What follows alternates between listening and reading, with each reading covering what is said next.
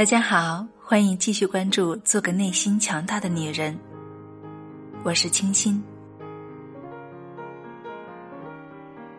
精进自己爱的能力。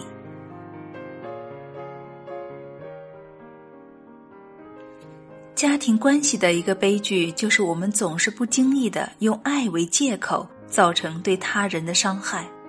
父母对孩子的苛求，总是冠以为了孩子好；宠溺的父母则说他们做什么都是以孩子的幸福为前提。俄亥俄州哥伦布的艾伦太太就这方面给我们讲了这样一个故事。数年前与丈夫离异的艾伦太太不得不担起独自照顾自己和两个孩子的责任。当时这种责任把她压得喘不过气来，而且他还认为要培养好孩子，就必须对他们严格管教。艾伦太太这样说：“我当时就定下规矩，规定他们什么时候做什么事，而且我从不听他们解释。”也不与他们商量任何问题，更不听他们的意见。对我定下的这些规矩，他们必须服从。慢慢的，我发现我们的家庭关系开始发生变化。孩子们总是想方设法的躲避我，甚至躲避我对他们表示出的爱。我知道他们这是怕我这个母亲。于是，我不由得坐下来反省了我自己。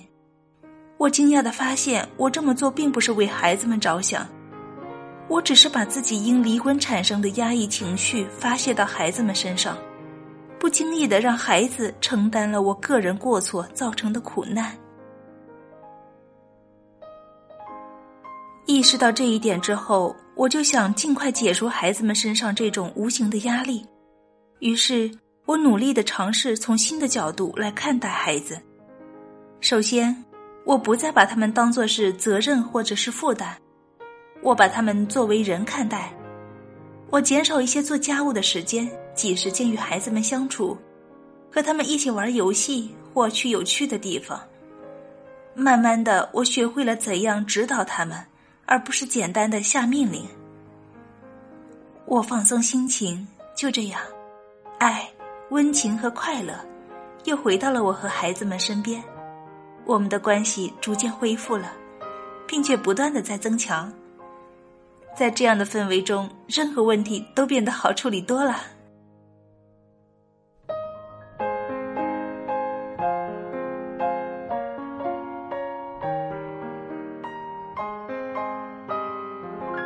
艾伦太太学到的不仅是爱，还有怎样用爱去治疗家庭生活的创伤。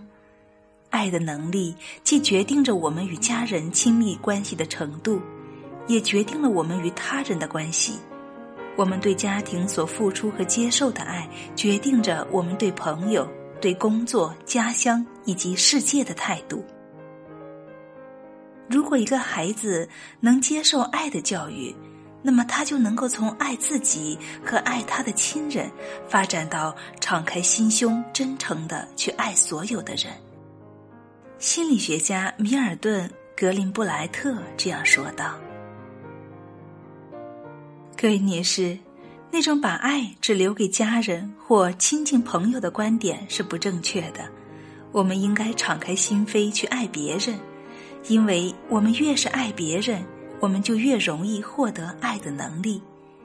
爱充盈在我们整个人格之中，爱是给一切生活散布光辉的重大能源。”有爱心的人健康长寿，他们对工作、生命和同胞总是充满热情，他们的人生如骄阳一般炫目。